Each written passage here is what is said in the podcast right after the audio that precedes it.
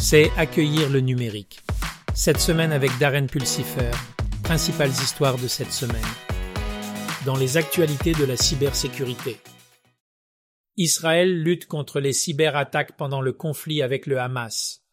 L'application Red Alert System a été compromis pour envoyer de fausses alertes et des messages politiques. Les centrales électriques israéliennes ont également été touchées.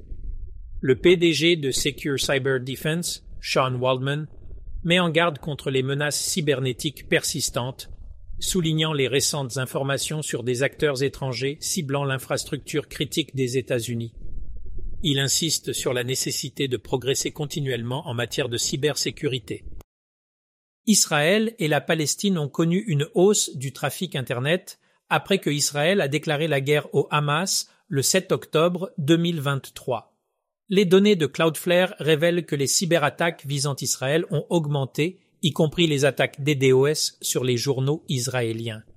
En Palestine, des perturbations Internet ont été observées, potentiellement liées à des pannes de courant. Cloudflare surveille ces tendances et propose des outils pour suivre les motifs de trafic Internet. Les attaques de ransomware deviennent de plus en plus sophistiquées avec une utilisation croissante des dispositifs de réseau pour leur diffusion. Les informations médicales protégées dans le secteur de la santé représentent une cible de premier choix. Les organisations à revenus élevés, surtout aux États-Unis, sont des cibles préférées. De nouveaux groupes émergent et des langages comme Rust et Golang sont adoptés. Les organisations renforcent leurs mesures de cybersécurité et Cible Vision est recommandé pour anticiper les menaces de ransomware. Dans les actualités sur le edge computing. La bande de ransomware Avoslocker a été impliquée dans des attaques contre les secteurs des infrastructures critiques aux États-Unis. Leurs tactiques comprennent l'utilisation de logiciels légitimes et d'outils d'administration système à distance open source pour compromettre les réseaux, suivis de menaces d'extorsion de données. Avoslocker est apparu au milieu de l'année 2021 et utilise des techniques pour désactiver la protection antivirus affectant les environnements Windows, Linux et VMware EXE. Le groupe est connu pour utiliser des outils open source et des tactiques Living Off the Land, l'OTL, pour éviter l'attribution. Le CISA et le FBI recommandent des mesures d'atténuation pour les organisations des infrastructures critiques, notamment des contrôles d'application, la limitation des services de bureau à distance, la restriction de l'utilisation de PowerShell et la maintenance de sauvegardes hors ligne. Les attaques de ransomware ont explosé en 2023, les attaquants déployant rapidement des ransomware après avoir obtenu un accès initial. La NSA a publié Elite Wolf, un référentiel de signatures et d'analyse sur son GitHub afin de renforcer la sécurité des technologies opérationnelles, OT, et de contrer les activités cyber-malveillantes ciblant les infrastructures critiques. Étant donné la menace croissante pesant sur les systèmes OT, la NSA recommande aux propriétaires et exploitants d'infrastructures OT d'utiliser Elite Wolf dans le cadre d'une surveillance systématique vigilante.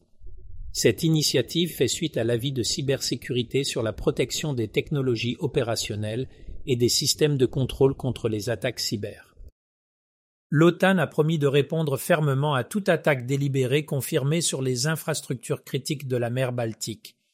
L'engagement survient à la suite de dommages causés aux infrastructures sous-marines de la région. La Finlande enquête sur l'incident qui pourrait avoir impliqué des forces externes, y compris la Russie. S'il est prouvé qu'il s'agit d'une attaque délibérée contre les infrastructures critiques de l'OTAN, l'organisation répondra par un effort uni et déterminé dans les actualités de la technologie en nuage. L'IA génératrice réduit les efforts de migration cloud de 30 à 50% en exploitant des modèles de langage étendu MLE. Les MLE peuvent évaluer l'infrastructure, déplacer les charges de travail et vérifier l'efficacité de la migration. Bargs Srivatsan de McKinsey a souligné que l'IA génératrice et le cloud sont mutuellement bénéfiques car le cloud permet l'IA génératrice, ce qui accélère à son tour la migration cloud.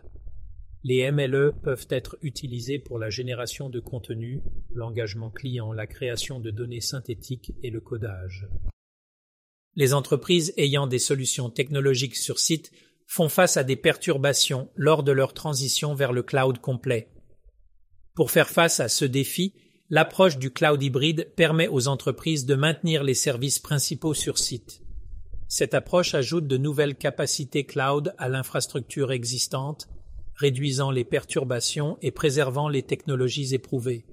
Par exemple, un cloud hybride peut être utilisé dans les opérations des centres de contact pour superposer les canaux de discussion et de médias sociaux sur l'infrastructure existante, permettant ainsi aux organisations de gérer les fluctuations du volume d'appels sans perturbation significative.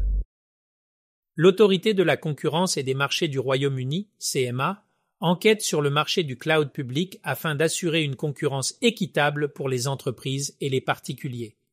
L'enquête examinera les activités des prestataires tels que AWS, Microsoft Azure et Google Cloud afin de répondre aux préoccupations concernant les comportements anticoncurrentiels, l'utilisation des données et les obstacles à l'entrée.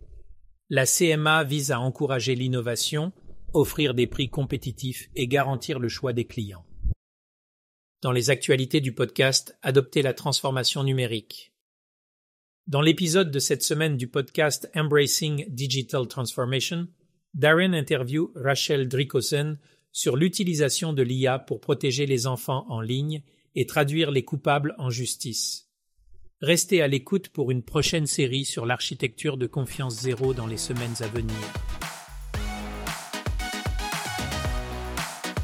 C'est tout pour cette semaine d'accueil du numérique. Si vous avez apprécié cet épisode, consultez notre podcast hebdomadaire complet Accueillir la transformation numérique et visitez notre site web embrassingdigital.org. Jusqu'à la prochaine fois, sortez et faites quelque chose de merveilleux.